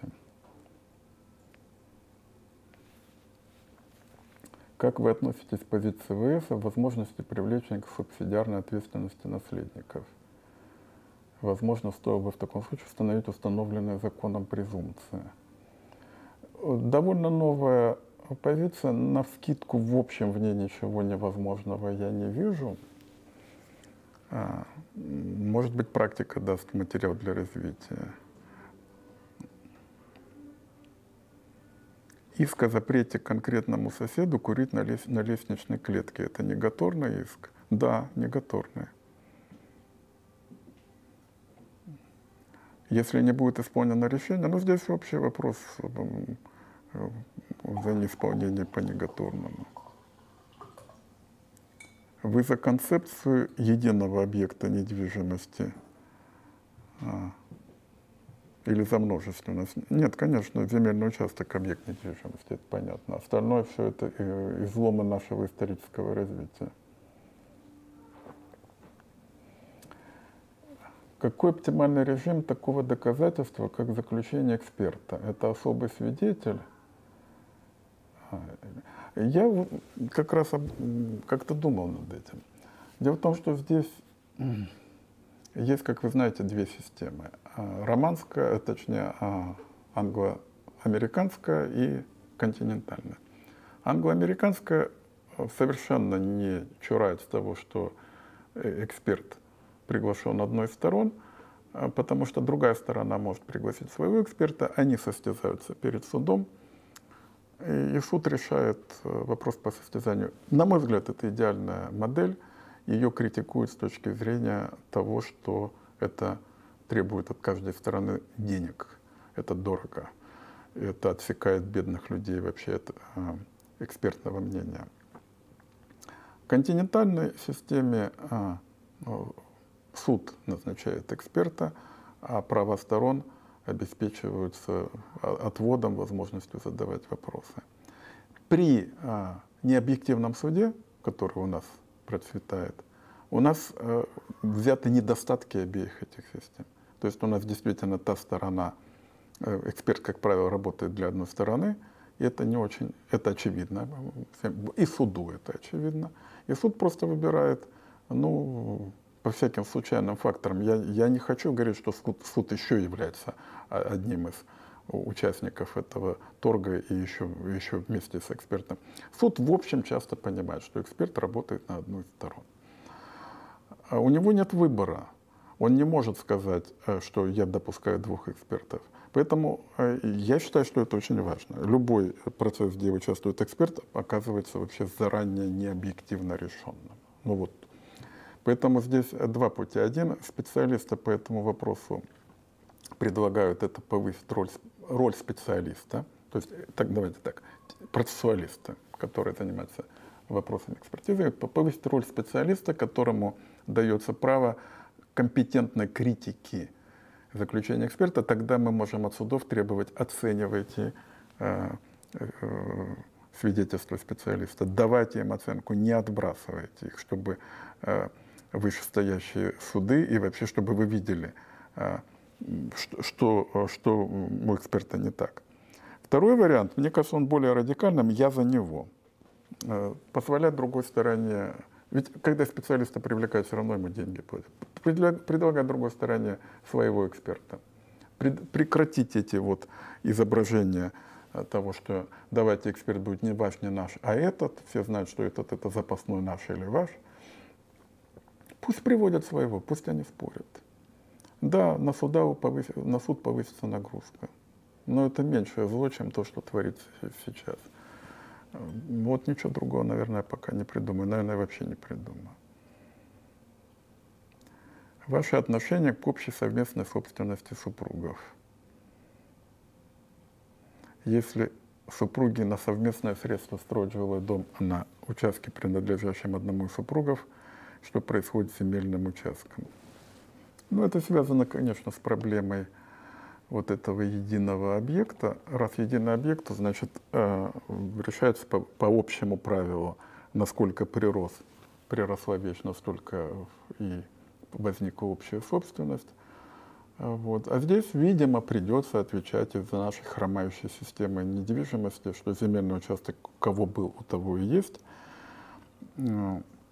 И дом э, Э, тоже будет, значит, принадлежать ему, а у другого супруга появится доля в соответствии с тем вкладом, что они внесли. Ну, грубо говоря, если земельный участок стоит миллион, а дом построен в 10 миллионов, и всего это 11 миллионов, э, то делим пополам по 5, значит, у одного будет 5 одиннадцатых, у другого 6 одиннадцатых. Ну, вот примерно так.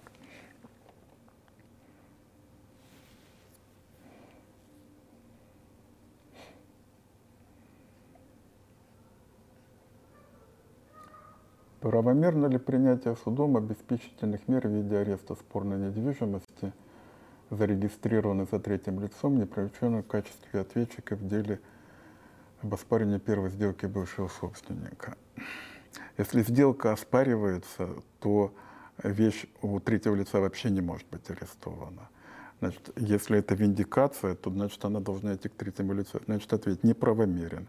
А что делать? У нас уже этот вопрос был в другом развороте. Он может предъявлять иск об исключении имущества от, э, из описи освобождения от ареста. Нравится ли вам Ипсон? Знаете, вот плохо знаю скандинавов. И вообще художественную литературу не читаю уже лет 40, наверное. Поэтому все мои вкусы тогда сформировались. Как вы успеваете читать столько суперсложных работ по праву такое? А я не очень много читаю, знаете. У меня как раз, э, я просто, так скажем, эм, думаю над тем, что читаю. Читаю я меньше, чем многие. И, и, и в основном это нон-фикшн. Ну да, вы спрашиваете про нон По праву я многих книг не читаю, потому что там достаточно мало интересных мне вещей, и действительно много интересного нахожу вне в юридических книгах. Если я в юридической книге вижу какую-то интересную мысль, я удивляюсь, как она попала в юридическую книгу. Да, в этом невысокая оценка юристов, но поскольку я сам юрист, значит, разделяю эту невысокую оценку. Как вы можете с помощью теории дара объяснить такое явление, как политический популизм? У меня это есть статья. Есть статья. На самом деле вопрос достаточно э, уместный, и на него сходу не ответишь. Дело в том, что здесь популизм — это отношение двух сторон. Э, это, это не, не только обман политиком народа, это еще и э, то, что политика и народ разделяют общие мифы. Поэтому там на самом деле все поглубже. Нужно ли в России повышать размер госпошлин за подачу исков для снижения нагрузки на суды и уменьшения количества дел, в которых нет действительных споров, чтобы стороны не обжали на всякий случай? Ну, трудно сказать. Суды всегда жалуются на перегрузку, трудно сказать. Здесь опять же социальный момент. Тогда надо вводить высокую дифференциацию в зависимости от социального положения, а там начнут обманывать. Не, не решаю сказать. Почему коммерческие организационно-правовые формы, включая иностранные, пригодны для реализации идеи присвоения различных ресурсов лучше, чем право собственности? Э, ну, очень большой вопрос. Он скорее не вопрос о сравнении правовых систем, поскольку в нашей стране правопорядок страшно неупорядоченный, то мы вообще не можем быть моделью ни для чего, кроме как моделью для страны, с которой становится правопорядок. Может быть, у нас тоже есть пригодная система, просто в условиях нашего правосудия никто их не может оценить.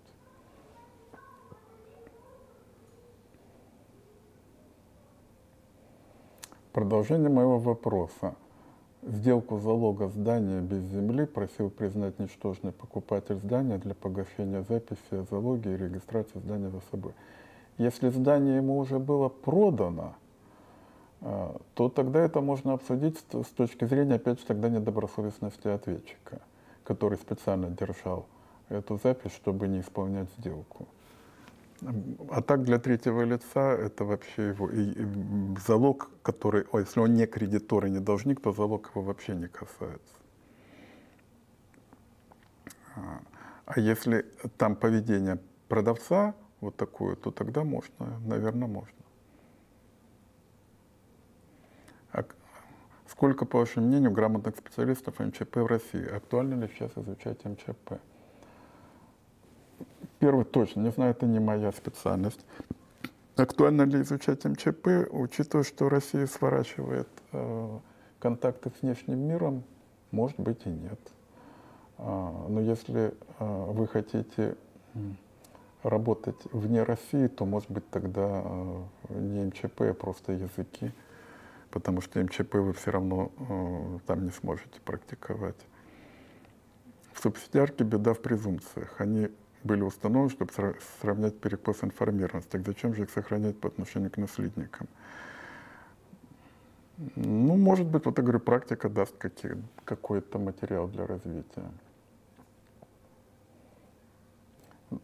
Должен ли стандарт доказывания добросовестности по 302 включать в себя только ознакомление с ИГРН? Стандарт доказывания добросовестности – это вообще не очень правильные слова. Добросовестность – вопрос факта вопрос поведения стороны. э, если она смотрит только в реестр, когда надо смотреть, например, на, на владение, кстати, вот в новом законе появи, впервые появились слова «открытое владение», э, то тогда этого мало. Если по обстоятельствам дела этого достаточно, и с владением там не был вопрос, то этого достаточно. Нет стандартно доказанной добросовестности. Стандарт поведения обычного осмотрительного лица. А обычная, обычная осмотрительность меняется в зависимости от конкретных обстоятельств. Судам это трудно. Конечно, суды хотят, чтобы им где-то написали. А задача а, адвоката, а, если стандарт э, несправедлив, показать, что здесь были другие обстоятельства. Суд оставил залог за третьим лицом, то есть арест на третье лицо. Я знаю, что суд оставил, но вы меня спрашиваете, что делать, я говорю, оспаривать. Э, если бы у нас суды принимали правильное решение, вы бы, наверное, вообще, хотя вас не так и много, но вы по этой стримы не смотрели, все было бы так понятно. Если у ударяемого иск дарителю по статье 551 после заключения договора дарения, когда даритель отказывается от регистрации сделки – Владение также не передано. Но, насколько я помню, в статье какой там 15 или 16 закона о регистрации не говорится, о какой сделке идет речь. Когда ее толкуют, всегда говорят почему-то продавец. Формально препятствий не вижу. Если владение не передано, то, возможно, там э, договор с каким-то пороком. Если он не хочет регистрировать и владение передавать, возможно, там э, дарения. То есть на, на самом деле а, здесь, наверное, то есть этот спор возможен, но а, у меня ощущение, что если это дело из практики, если теоретически, то да. Если из практики, скорее всего, здесь дарение не очень-то получилось. Какие сериалы вам понравились, в том числе юридической тематики? Да как-то никакие не понравились.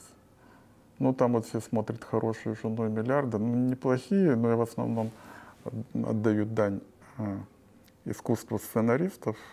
Но сказать, что прям вот это великие фильмы, наверное, нет.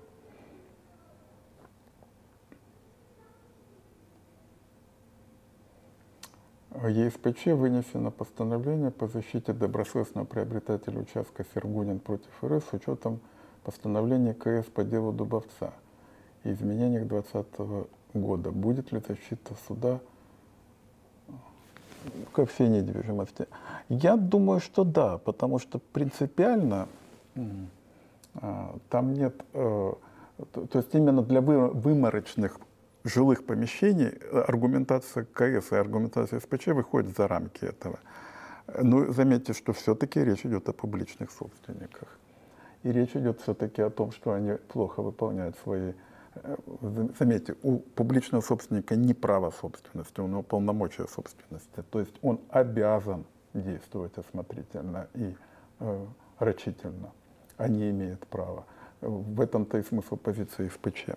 Ведь статья э, первая протокола 1, пункт 1, э, говорит о столкновениях только частного собственника с государством. И только поэтому ЕСПЧ только публичного собственника затрагивает. Частный собственник, который 302 статью, ни, ни КФ, ни ЕСПЧ вообще никак, вот, то есть столкновение двух частных собственников в рамках 302 вообще никак не оценивается. Но опять вопрос про переиздание книги, я уже говорил. Я не считаю это великим событием, потому что это старая книга, но раз издательство хочет, наверное, какой-то запрос есть на это. Нужны ли российскому суду процессы стандарты доказывания? Ну, даже не знаю. Я все-таки вот в этом плане не процессуалист. Ну, какие-то, наверное, нужны, но я просто боюсь, что у нас стандарты всегда будут толковаться Э, произвольно. То есть когда не надо про них будет забывать, а когда надо, э, их будут э, вытаскивать. Будет ли книга наподобие повседневной цивилистики? А, а куда еще наподобие? Она и так совершенно оригинальная. То есть вторую, похожую книгу по оригинальности. Это, я, ее, я ее придумывал, собирал как мозаику.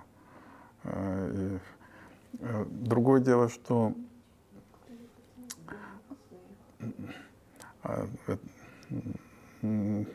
мне, может быть, не хватает интересной практики, вот, чтобы ее просто переиздать. Вот, пока, наверное, пока пауза. Ну вот мне жена говорит, что мы обсуждали вопрос издания сборников моих заключений, но это такая уязвимая вещь.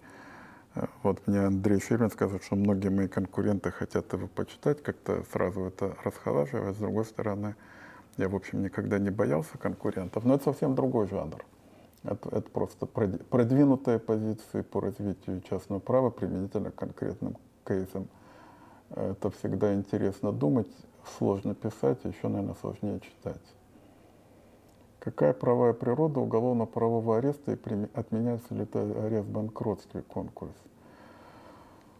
Уголовно-правовой арест преследует только две цели – конфискации и гражданский иск, а там гражданский иск возможен только для целей взыскания убытков, хотя они его трактуют гораздо шире, и суды вообще боятся пикнуть, когда это оспаривается. Поскольку ни тот, ни тот арест к банкротству никакого отношения не имеет, то я думаю, что никак они не отменяются. Хотя, может быть, над этим надо подумать, как-то не сталкиваться. Нужно ли в России разрешить адвокатам в целях оказания юридической помощи собирать сведения, охраняемые тайно? Банковская, налоговая, врачебно-нотариальная. Знаете, я сам адвокат, но я к своим коллегам не отношусь настолько, а, так скажем, высоко, чтобы я им доверил, чтобы они интересовались моей банковской тайной.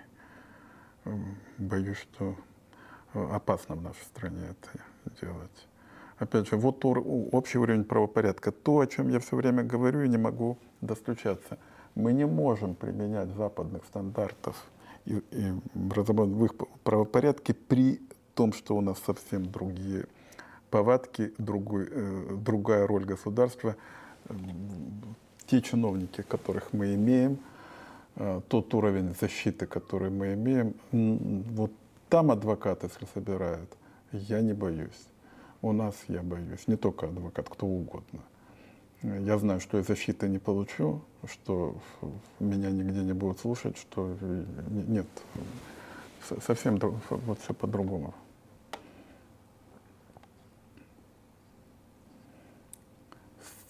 Следует судам первой инстанции учитывать, применять позицию. Так естественно. Зачем Россия вступала э, в конвенцию, чтобы суды не применяли позиции ЕСПЧ? Ну, конечно, все суды должны применять. О чем речь? У меня, кстати, когда-то было дело, оно давно было, почти 10 лет назад. Я о нем э, иногда вспоминаю. Там было очень сложное дело, я о нем писал, кстати, в цивилистике, где оспаривались договоры э, валютно-процентного свопа. И там судья первой инстанции сказал, так, я откладываю дело, обеим сторонам представить мне развернутые э, legal opinion по этому вопросу. Ну, legal opinion, естественно, если с позиции СПЧ они входят, но туда гораздо более широкая входит. То есть мировую практику хотел судья привлечь. Нормальный судья. В ненормальной, конечно, стране, но вот так судьи себя должны вести. Является ли право как справедливость под системой только европейской цивилизации? Почему скачок населения Земли на несколько миллиардов человек в течение 20 века никак не коснулся европейской цивилизации? Население, цивилизация — это разные вещи. Да. А цивилизация — это ну, буквально от слова «цивис» — это городская жизнь, это в общем связано с переходом людей от деревенской жизни к городской, к другим нормам общения и так далее. Между прочим, городская жизнь всегда связана с резким снижением рождаемости, с увеличением а, разнообразного общения, то поэтому в вашем вопросе есть ответ. Потому что цивилизация, вообще говоря, не означает скачка населения, а скорее означает снижение количества населения. Вот. Но на самом деле, я думаю, 21 век будет гораздо более драматичный, чем даже 20 Еще все может измениться.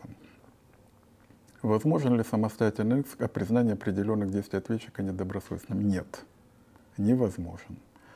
Э, недобросовестность э, – это оценка действий, которые являются предметом спора. Для того, чтобы, э, как написано в статье 3, 3 пункт, пункт 4 статьи 1, никто не может обратить свои законы или недобросовестные действия себе на пользу. Вопрос идет об, об этой самой пользе. То есть это вопрос либо о защите стороны, либо а, о нападении стороны, и другая сторона возражает, ссылаясь на недобросовестность при э, э, тех действиях, которые являются основанием спора. Конечно, отдельно нельзя. И, и такие иски иногда встречаются, они, я всегда решительно возражаю против самой их обоснованности. Так, у нас остается мало времени. Я хочу просто какие-то. Ну, здесь по авторскому праву, наверное, это специальный вопрос.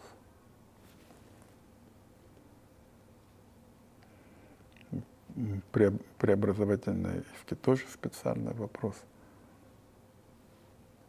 Нужно ли в целях развития права вести ценз для представителей в высших судебных инстанциях? Если да, в чем такой ценз должен заключаться? Вот идея ценза мне кажется приемлемой, а вот в чем он должен заключаться, вопрос трудный. А, в общем, наверное, пока нам, нам лучше говорить о введении ценза для судей высших судебных инстанций. Вот там бы я легко мог многое сказать, но меня потом привлекут за неуважение к суду, поэтому я воздержусь. Так, Господа, у нас истекает время. Спасибо за ваше активное участие. При вашем небольшом количестве вам это, видно, было нелегко. А, надеюсь, что встретимся. Прошу задавать вопросы, за... не дожидаясь даже вслед... Э, вы не хотите ответить на вопрос по монографии Белова? Я говорю, я ответил. Я читаю по диагонали, и я рад, что он оспаривает мои э, суждения, значит, он про них знает. А, вот все, что я могу сказать. А, я бы просил вас задавать вопросы, в том числе можете присылать мне их прямо на почту, она есть в интернете, вы ее найдете. А, ну, давайте последний вопрос. У нас здесь аудитория еще нас отсюда не выгоняют. Придумали ли советские и российские юристы что-то новое и полезное, чего не было в европейском праве? А вы знаете, что я отвечу на этот вопрос? А зачем им придумывать, чего не было в европейском праве, если очень многого нет в русском праве? И давайте вас, я вам верну ваш вопрос. Придумали ли российские юристы что-то новое и полезное для российского права? И давайте подумаем над этим. Мне кажется, еще очень многого не придумали. И надо над этим поработать. А уже европейское право мы можем потом предложить какие-то наши новые модели, наши новые модели. А, а они пусть со своим правом работают. А, у нас пока вот такая ситуация, я так думаю. И я каждый раз убеждаюсь в том, что как только у меня трудный вопрос возникает, помощи от русских юристов нет, от иностранных тоже нет. От иностранных обиды нет. Они когда русского права не обязаны развивать. Почему русские правы, русские юристы занимаются иностранным правом? Я никак не могу получить ответ. А может, вы мне его дадите? Ну, спасибо. Жду ваши вопросы. Всего хорошего.